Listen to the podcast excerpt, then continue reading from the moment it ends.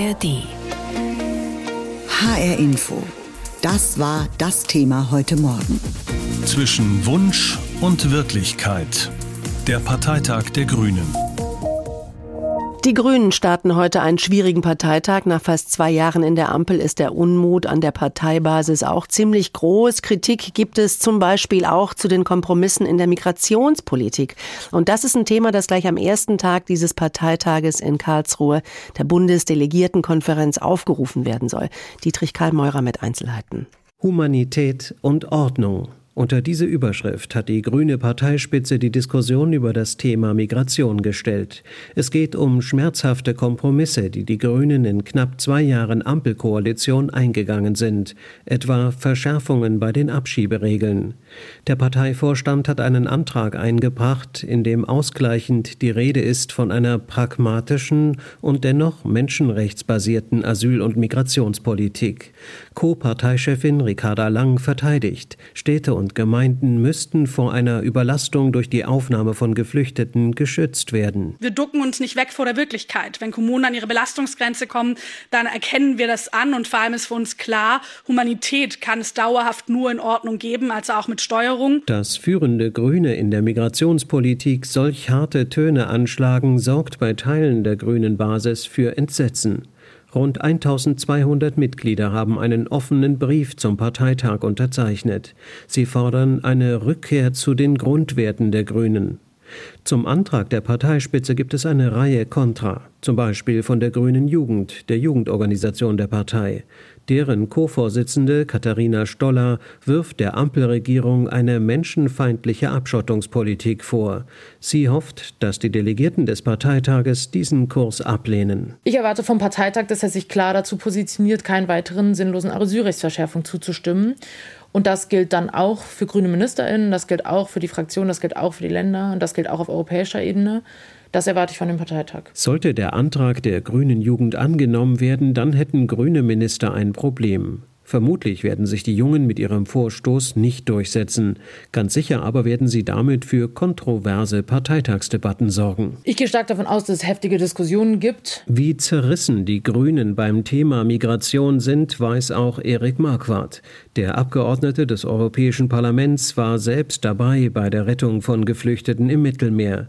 Mit Blick auf den Antrag der Parteispitze erklärt er die Stimmung in der Partei wie folgt. Also ich glaube, dass es einen Teil der Partei gibt, der sich eine wärmere Sprache wünscht, als der Bundesvorstand in dem Antrag zum Beispiel angeboten hat. Es gibt aber auf der anderen Seite auch einen Teil, der sagt, wir können nicht nur immer über die Humanität reden, wir müssen auch sagen, wie die Ordnung da reinkommt. Trotz unterschiedlicher Ansichten an der Migrationsfrage wird die Partei nicht zerbrechen. Davon ist Katharina Dröge, die Vizefraktionschefin der Grünen im Bundestag, Parteitag überzeugt. Wir haben als Grüne eigentlich immer wieder auf Parteitagen gezeigt, dass wir kontrovers miteinander diskutieren, aber auch geschlossen aus diesen Parteitagen wieder herausgehen können. Und ich habe großes Vertrauen darein, dass wir das auch auf diesem Parteitag so machen werden. Das Thema Migration wird gleich am ersten Tag des viertägigen Parteitreffens der Grünen aufgerufen. Eine lebhafte Debatte bis tief in die Nacht ist vorprogrammiert. Der Parteitag der Grünen heißt bei denen ja offiziell Bundesdelegiertenkonferenz. Heute beginnt die in Karlsruhe. Bis Sonntag geht sie in Zeiten, in denen es gelinde gesagt nicht so gut läuft für die Grünen. Gerade erst hat ja hier in Hessen Ministerpräsident Rhein ihnen nach zehn Jahren Schwarz-Grün die Freundschaft gekündigt, wird jetzt mit den Sozialdemokraten weiter regieren und im Bund. Ja, da bekommt die ganze Ampel gerade eine Abreibung nach der anderen wegen des Karlsruher Umwidmungsurteils. Jetzt ist auch nicht klar, ob Bundestag und Bundesrat den Haushalt 2024 noch in diesem Jahr beschließen können. Ich habe gestern mit Omid Nuripur gesprochen, der Co-Vorsitzende der Grünen mit Wahlkreis hier in Hessen. Ich habe ihn gefragt, das Ende von Schwarz-Grün in Hessen, jetzt dieser Haushaltsknatsch der Ampel, an der natürlich auch der grüne Bundeswirtschaftsminister einen ordentlichen Anteil hat. Die Zeiten waren schon mal leichter, oder? Ja, aber wir sind ja äh, nicht äh, angetreten vor zwei Jahren, damit es immer nur Rückenwind gibt und es nur äh, alles äh, einfach nur äh, ruhig flutscht. Dass es äh, große Dellen gibt, dass es Krisen gibt, dass Anspannung wird, war klar. Ich muss zugeben, dass es äh, ein Tacken härter als ich erwartet habe. Und ich habe lebhaft in Erinnerung, wie die letzte Regierungsbeteiligung mit uns war. Und die war auch nicht so äh, den ganzen Tag nur Entspannung. Aber es ist halt auch eine andere Fokussierung und Gefasstheit da. Dadurch, dass sehr viele Krisen auch was damit zu tun haben, dass es Konsequenzen, Folgekosten gibt des Krieges in der Ukraine, gibt es auch eine deutliche Fokussierung auf das, was man zu tun hat. Und äh, das hilft auch. Ja, ähm, gucken wir mal nach Berlin, gucken wir mal aufs ganz große Geld. Also 60 Milliarden Euro, die einfach umgewidmet wurden, fehlen jetzt, dürfen nicht für den Klimaschutz und die Modernisierung der Wirtschaft eingesetzt werden. Das ist jetzt auch erst noch mal eine Rechnung, die nach oben offen ist. Es sind so viele Projekte betroffen, von der E-Auto-Förderung bis zum Ausbau der Bahn, die Förderung von grünem Stahl. Alles jetzt mit einem Fragezeichen versehen. Kommt Grün in der Ampel eigentlich noch vor? Ich glaube echt nicht, dass es um die Grünen geht. Es geht nicht um Parteifarbe. Wenn grüner Stahl nicht mehr in Deutschland hergestellt wird, wird er woanders hergestellt. Wenn die Ladeinfrastruktur nicht kommt, dann, dann verliert äh, die deutsche Automobilindustrie den, den Anschluss an den Weltmarkt. Es geht hier wirklich um den Wohlstand. Äh, es geht um den Standort. Äh, so deshalb geht es wirklich nicht darum, ob die Grünen jetzt irgendwie gut oder schlecht aussehen. Und im Übrigen, Klimaschutz äh, sollte allen ein Anliegen sein und äh, Fortschritte beim Klimaschutz helfen allen. Mhm. Gut, Sie sagen, sagen, es geht nicht darum, ob die Grünen gut oder schlechter stehen. Die ganze Ampel, alle drei Farben stehen nicht gut da. Sie haben jetzt wiederholt äh, in Interviews mal gesagt, ähm, auf die Frage, wie es weitergehen soll mit dem Haushalt, man dürfe sich jetzt auch nicht kaputt sparen. Also, was kommt? Die Notlage fürs laufende und nächstes Jahr feststellen und dann Notkredite aufnehmen? Was machen wir? Geld brauchen wir. Sie haben ja selbst gerade auch gesagt, dass einiges noch gar nicht absehbar ist. Wir müssen sehr genau erstmal rausfinden, was alles noch betroffen sein also kann. Also es wird noch, es wird vielleicht noch schlimmer. Ja, es ist äh, äh beispielsweise möglich, dass einige äh, Haushalte von Bundesländern massiv davon betroffen sind. Und äh, deshalb äh, braucht es jetzt eine gründliche Prüfung, bevor man irgendwelche Schnellschüsse zieht, die am Ende des Tages sofort wieder nachjustiert werden müssen. Und äh, deshalb bitte ich um äh, Verständnis, dass wir jetzt nicht die Lösung auf den Tisch packen können. Aber ich kann geloben, dass alle drei Koalitionspartner wissen, was auf dem Spiel steht und sehr, sehr gefasst und fokussiert miteinander gerade arbeiten, um tatsächlich Probleme äh, die Probleme in den Griff zu bekommen. Ich wundere mich bei der Dimension dessen, worüber wir hier sprechen, welche Lust an, an, an diesem Urteil tatsächlich die Union teilweise jetzt verstrahlt, weil es geht nicht darum, wer gewonnen hat, es geht darum, ob wir das Land nach vorne kriegen. Aber es geht auch darum, wer Schuld hat. Und der Bundeskanzler sagt relativ wenig und als ehemaliger Finanzminister vielleicht auch hätte er doch etwas mehr wissen müssen, was man mit Umwidmungen machen kann oder eben auch nicht. Ich gebe zu, dass ich niemanden kenne, äh, auch in der Union nicht, der ein solches Urteil erwartet hat mit einer solchen Härte. Es gibt, äh, es gilt natürlich unser aller Respekt vor Karlsruhe und vor den Urteilen und wir sind natürlich daran gebunden, diese Urteile auch umzusetzen. Aber die Unklarheit, äh, was das alles betreffen kann, hat sehr viel damit zu tun, dass niemand mit einem solchen Urteil gerechnet mhm. hat. Wenn man sich so umhört, ne, auf der Straße, im Bus, im Supermarkt, die Leute sagen gerade alle das Gleiche. Die in Berlin kriegen das mit Finanzen nicht geregelt. Wir müssen es ausbaden. Energie wird garantiert wieder teurer. Bestimmt kommen auch noch Steuererhöhungen. Bleibt's am Ende an den Menschen hängen? Das genau zu verhüten ist das Ziel. Das ist ja der Grund, warum wir gerade versuchen, alles zusammenzuwerfen an Ideen, was es gibt, damit wir da vorankommen. Es soll eben nicht dazu kommen, dass mitten in der Inflation die Leute nochmal belastet werden. Es ist Käse, wenn wir Entlastungspakete auf den Weg bringen und, und die dann wieder nach hinten äh, durch äh, neue Belastungen wiederum entschärfen im schlechtesten Sinne. Deshalb arbeiten wir daran, dass genau das nicht passiert. Aber können Sie auch verstehen, dass große Ratlosigkeit herrscht, dass die viele Leute denken, was macht die Ampel da? Das sieht so stümperhaft aus, was gerade passiert. Ich kann total verstehen, dass die Leute sehr, sehr unter Druck sind, sehr gestresst sind. Bei uns in Frankfurt gibt es eine eine unglaublich großartige Arbeit, die geleistet wird von der äh, Stelle für Suizidprävention. Das sind ehrenamtliche Ärzte, die, die erzählen mir, dass die Stimmung, wie sie sie jetzt gerade erleben, sie noch nie erlebt haben. Teilweise haben die Leute das Gefühl, ihnen geht der Boden unter den Füßen auf. Und in einer solchen Zeit sind die Leute extrem verunsichert. Und äh, es ist verständlich, und es ist unser Job, alles dafür zu tun, damit äh, dem vorgebeugt wird und damit diese Verunsicherung nicht größer wird. Und äh, daran arbeiten wir. Auf der Bundesdelegiertenkonferenz heute in Karlsruhe, da werden viele Ihrer Parteifreundinnen und Freunde sicherlich einiges zu sagen haben. Grüne Kernprinzipien würden in der Ampel regelmäßig geopfert. Es gibt ja auch einen Brief an den Parteivorstand. Was werden Sie dazu heute den Kolleginnen und Kollegen sagen? Wir sind äh, die Grünen, wir diskutieren immer leidenschaftlich um den richtigen Weg und gemeinsam gehen wir dann raus und kämpfen für das Richtige. Das ist auch diesmal so, ist auch völlig okay. Und wir haben die letzten zwei Jahre, ich finde, viel erreicht und werden das äh, auch natürlich miteinander erörtern. Es ist Halbzeit äh, in, der, in der Ampelkoalition und es ist jetzt Zeit, auch zusammen innerhalb der Partei da ein bisschen Bilanz zu ziehen. Bleiben wir mal kurz bei der Halbzeit. Äh, CDU-Chef Merz hat ja dem Bundeskanzler ein, ja, ein unmoralisches Angebot gemacht, als er gesagt hat, schmeißen Sie die Grünen raus, machen Sie mit uns weiter. Ich könnte mir schon vorstellen, was Sie dazu zu sagen haben. Aber jetzt nach der Halbzeit müssen Sie vielleicht feststellen, dass das nicht die Politik ist, die, die Sie machen wollten. Kann die Ampel das überhaupt überstehen? Ich kann nur hinweisen auf dieses bemerkenswerte Sondierungspapier von SPD und CDU in Hessen, wo äh, das Verbieten von Gendern wichtiger erscheint als Klimaschutz. Das ist das erste offizielle Dokument, was ich gesehen habe, das tatsächlich Sprachverbote beinhaltet. Wenn die solche Sorgen haben, wir haben gerade echt andere.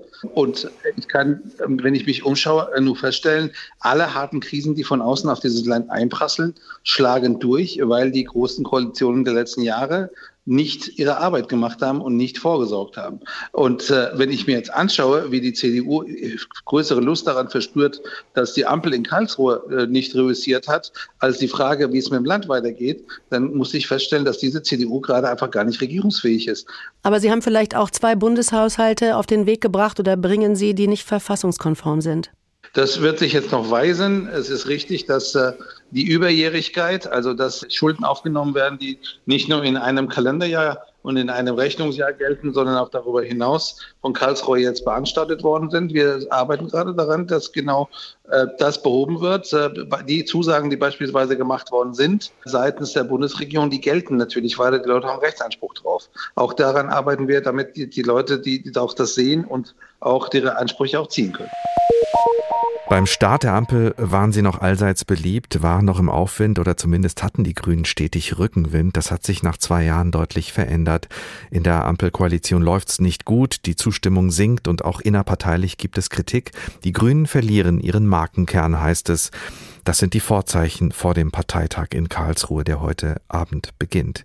Wie sieht's aus in hessischen Ortsvereinen? Die Grünen, sie sind für viele Wähler im Land derzeit eher ein rotes Tuch. Im Sommer 2021 noch bei 28 Prozent Wählerzustimmung und mit eigener Kanzlerkandidatin am Start ist von der Euphorie von damals nicht mehr viel übrig. Zugegeben, es ist doch viel passiert in den letzten zwei Jahren Regierungsverantwortung. Wenn ich mir den Krieg in der Ukraine anschaue oder jetzt auch der schreckliche terroristische Angriff äh, in Israel, sind das Sachen, die wir uns irgendwie nie so vorstellen konnten. Und das hat auch Auswirkungen auf uns als Partei, aber auch auf uns als Gesellschaft sagt Christoph Sippel. Der junge Mann aus Melsungen ist seit 2015 Mitglied bei den Grünen und Sprecher der Grünen Jugend in Hessen.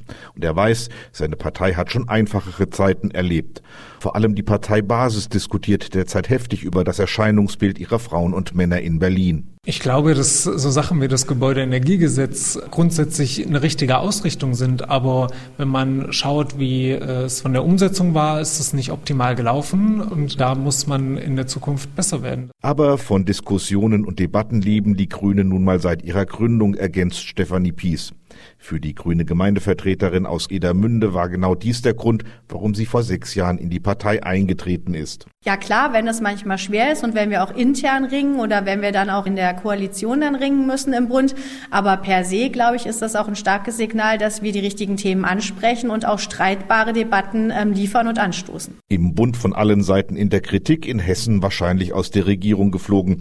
Es ist derzeit nicht leicht, grüne Politik an der Basis zu machen. Das hat Stefanie Pies vor allem auch im Straßenwahlkampf vor der hessischen Landtagswahl erlebt. Das war nicht einfach. Also man musste schon äh, Debatten führen, denen gehen wir aber auch nicht aus dem Weg. Und doch gehen die beiden hessischen Parteitagsdelegierten auch mit Optimismus in den Parteitag nach Karlsruhe. Denn zum Beispiel die SPD verliere seit Jahren deutlich mehr Wählerstimmen als die Grünen, rechnet Sippel vor. Und seine Partei sei ja vor allem auch für junge Politinteressierte sehr attraktiv. Weil unser Programm natürlich auch äh, eins ist, wo sehr viele junge Leute auch mitgestalten können und die auch durchlässiger ist, wo man eben nicht erst seit 20 Jahren Plakate tragen muss, um irgendwann mal Ortsverbandsvorsitzender zu werden, sondern dass wir eine Partei sind, die für junge Leute zugänglich ist und die verschiedene Lebensperspektiven mit einbringt. Für Christoph Sippel gilt es jetzt, die Kräfte zu bündeln, um bei der Europawahl im kommenden Jahr erfolgreich zu sein. Hier direkt vor Ort im Schwamm-Eder-Kreis haben wir das Privileg, mit Martin Häusling einen Europaabgeordneten zu haben, der für uns immer ein sehr, sehr enger Draht nach Europa ist. Und auch Stefanie Pies will nicht zu sehr schwarz malen. Nach der Wahl ist immer auch vor der Wahl, sagt sie. Und sie hofft, dass wir mit einer starken gewählten Europaliste aus dem Parteitag rausgehen und uns auf den nächsten Wahlkampf fokussieren und den erfolgreich gestalten. Rainer Janke, unser Reporter, hat nachgefragt bei der Grünen Basis in Hessen in einem Ortsverein im Schwalm-Eder-Kreis. HR Info, das Thema. Diesen Podcast finden Sie auch in der ARD Audiothek. Ja, die Grünen kommen heute bis Sonntag zur Bundesdelegiertenkonferenz in Karlsruhe zusammen. Das wird ganz bestimmt keine Kuschelveranstaltung. Das Haushaltsurteil des Bundesverfassungsgerichts und die dann folgenden Chaostage rund um den Haushalt fürs laufende, aber auch fürs nächste Jahr trifft natürlich auch den zweitgrößten Koalitionär. Und die Grünen müssen sich auch fragen, wie es so weit kommen konnte. Dazu kommt ja noch hier in Hessen, nach zehn Jahren ist Schluss mit Schwarz-Grün. Ministerpräsident Rhein will jetzt lieber mit den Sozialdemokraten regieren. Am Telefon ist Julia Reuschenbach, Politikwissenschaftlerin an der FU in Berlin. In einige prägnante Worte gepackt. Wo stehen Ihrer Meinung nach die Grünen nach zwei Jahren Ampel im Bund? Also in den Umfragen, in der Wahrnehmung in der Bevölkerung gar nicht so viel schlechter als bei der Bundestagswahl. Sie sind der einzige der drei Koalitionspartner, der eigentlich eine gewisse Stabilität zeigt, ja, während SPD und FDP teils also bis zur Hälfte nur die Punkte erreichen können von der Bundestagswahl. Aber inhaltlich, inhaltlich muss man tatsächlich sagen, haben die Grünen viele Zugeständnisse machen müssen in der Bundesregierung und sie haben, das zeigen so erste Halbzeitbilanzstudien, von einer großen Zahl von Wahlversprechen und Wünschen, mit denen sie in die Verhandlungen damals eingegangen sind, bislang nur einen sehr kleinen Teil umsetzen können. Aber das ist doch irgendwie merkwürdig, ne? dass die Umfragen so gut laufen. Also mit 15 Prozent ist man eigentlich auf dem Niveau vor der Bundestagswahl. Ähm, mhm. Lassen sich die Anhänger oder die Fans vielleicht nicht so abschrecken von inhaltlichen Fehlern? Na, ich weiß gar nicht, ob wir über Fehler sprechen, sondern eher über Kompromissfähigkeit. Und da ist es ja tatsächlich, insbesondere den Kabinettsmitgliedern Habeck und Baerbock, gerade in den ersten, ich würde sagen, so eineinviertel Jahren der Koalition durchaus gelungen, auch dafür zu werben, dass natürlich diese Zusammenarbeit den Grünen viel abverlangen wird und dass man vieles von dem, was man sich vorgenommen hat, nicht wird eins zu eins umsetzen können. Aber in der Tat, natürlich sind auch handwerkliche Fehler gemacht worden. Aber offensichtlich die Frage ist, ändert sich das womöglich mit der BDK am Wochenende? Haben bislang die grünen Delegierten ihrer Parteiführung trotz harter Diskussionen grundsätzlich immer noch zugesprochen? Mhm. Ich habe eben auch hier in H-Info mit Omid Nuripur, dem Co-Vorsitzenden der Grünen, gesprochen, der sich auch durchaus selbstkritisch gibt und sagt, ja, da sind auch viele handwerkliche Fehler gemacht worden. Und er redet aber auch oft davon, dass man es irgendwie nicht so vermittelt bekommt. Und das hört man ja ganz oft bei den Grünen, dieses Kommunikationsdesaster, auch wenn es um gute Dinge geht, dass sie die so schlecht verkauft kriegen. Ist es das, dass die Politik, die Grünen vieles richtig machen, aber sie kriegen es nicht vermittelt? Also ich glaube, das ist kein grünes Spezifikum, sondern eines der gesamten Bundesregierung. Wir haben ja in den letzten zwei Jahren ganz viele Situationen von völlig unzureichender politischer Kommunikation gesehen, Durchstechereien, Streits auf öffentlicher Bühne und vor allem den Punkt, dass gemeinsam getroffene Entscheidungen gefühlt wenige Stunden später von einem der Beteiligten gleich wieder in Frage gestellt wurden. Und das verunsichert natürlich die Bevölkerung. Und dann muss man aber doch dazu sagen, wenn es bei diesen handwerklichen Fehlern ums Konkrete geht, dann sind es natürlich gerade die großen Transformationssachen. Denken wir ans Gebäudeenergiegesetz, denken wir an die Gasumlage, wo eben Fehler tatsächlich aus grün geführten Ministerien kamen. Oder auch, wenn wir auf die Partei im Speziellen schauen, um die geht es ja jetzt am Wochenende, mhm. natürlich den Punkt, dass man in der Migrationspolitik ja. wirklich sehr unpopuläre Entschlüsse hat mittragen müssen. Mhm.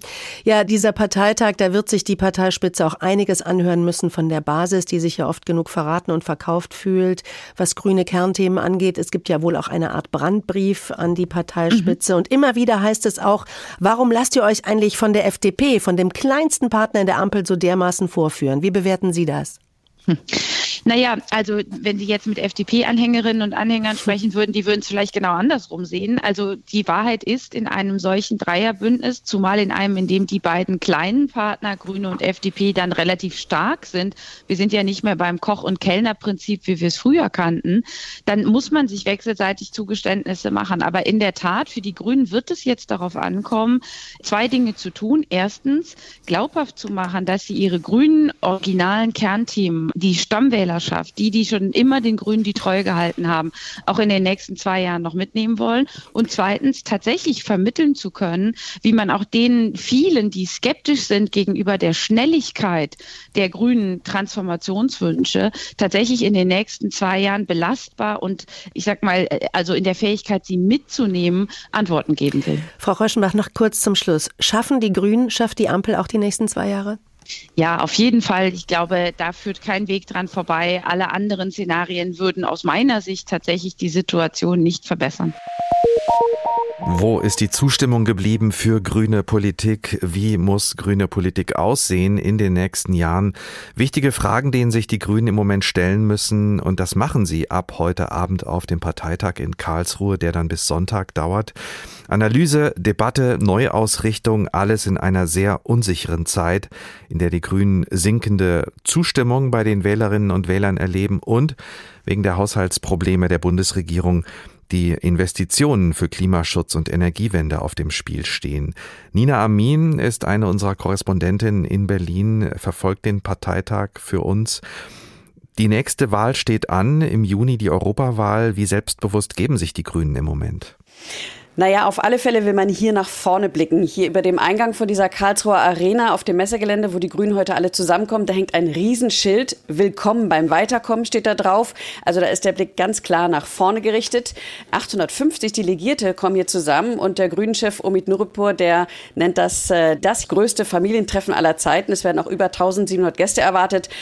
Aber ganz klar, die Grünen, die taumeln ein bisschen. Die Umfragewerte im Vergleich zum Vorjahr sind runtergegangen von 23 auf nur noch 15 Prozent. Und jetzt natürlich nach dem Karlsruher Urteil, was viele Klimaschutzprojekte in Frage stellt, wird das hier sicherlich ein großes Thema sein. Es gibt natürlich auch einen Knacks im Selbstbewusstsein der Grünen.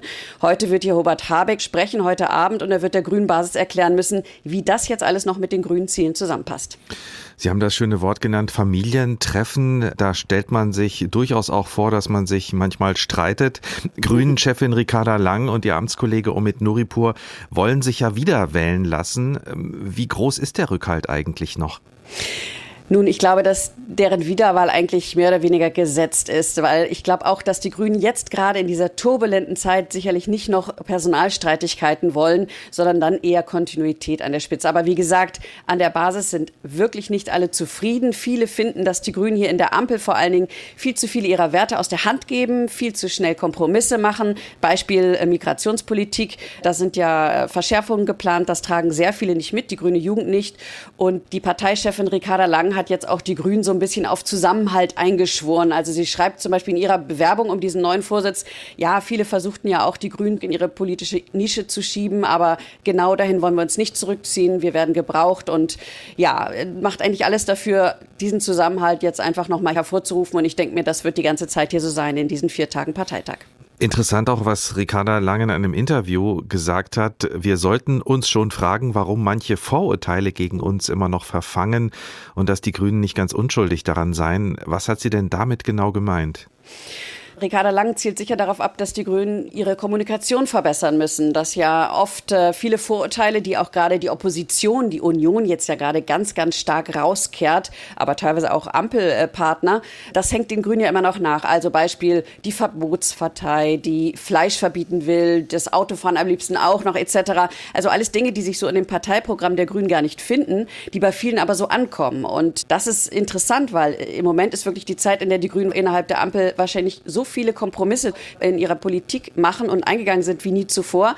Aber das schlägt nicht durch. Bei den Leuten kommt das nicht an. Und auch Nuripur hat selbstkritische Töne hier gemacht vor dem Parteitag und er meinte auch, wir müssen einfach besser darin werden, die Vorurteile gegen unsere Politik abzubauen und besser und schneller zu kommunizieren, damit die erst gar nicht entstehen. Sie haben am Anfang gesagt, dieser Parteitag ist vor allem ein Blick nach vorn. Auf welche Themen werden sich die Grünen vor allem stürzen und wie lebhaft wird's denn in Karlsruhe auf diesem Parteitag? Das muss natürlich die Spitzenkandidatin für die Europawahl gekürt werden sozusagen, aber es wird sehr, sehr lebhaft werden, davon gehe ich aus. Es gibt das Karlsruher Urteil, wo der Klimaschutz wirklich jetzt ganz existenzielles Thema für die Grünen auf der Kippe steht. Dann gibt es das Thema Migration. Da wird heute Abend hier auch drüber diskutiert. Die grüne Jugend, die wirft der Ampel vor, dann eine menschenfeindliche Abschottungspolitik zu machen. Und sie kritisiert ganz stark, dass die Grünen da mitgehen mit diesem geplanten Migrationspaket von Bund und Ländern.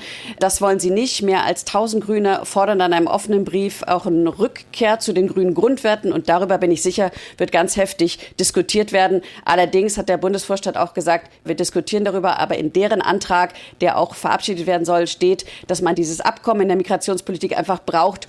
Das sind jetzt reale Probleme, die die Grünen anpacken und dafür braucht es einfach Lösungen. Also ich bin sicher, es wird sehr viel diskutiert hier bis spät in die Nacht. Diesen Podcast finden Sie auch in der ARD Audiothek.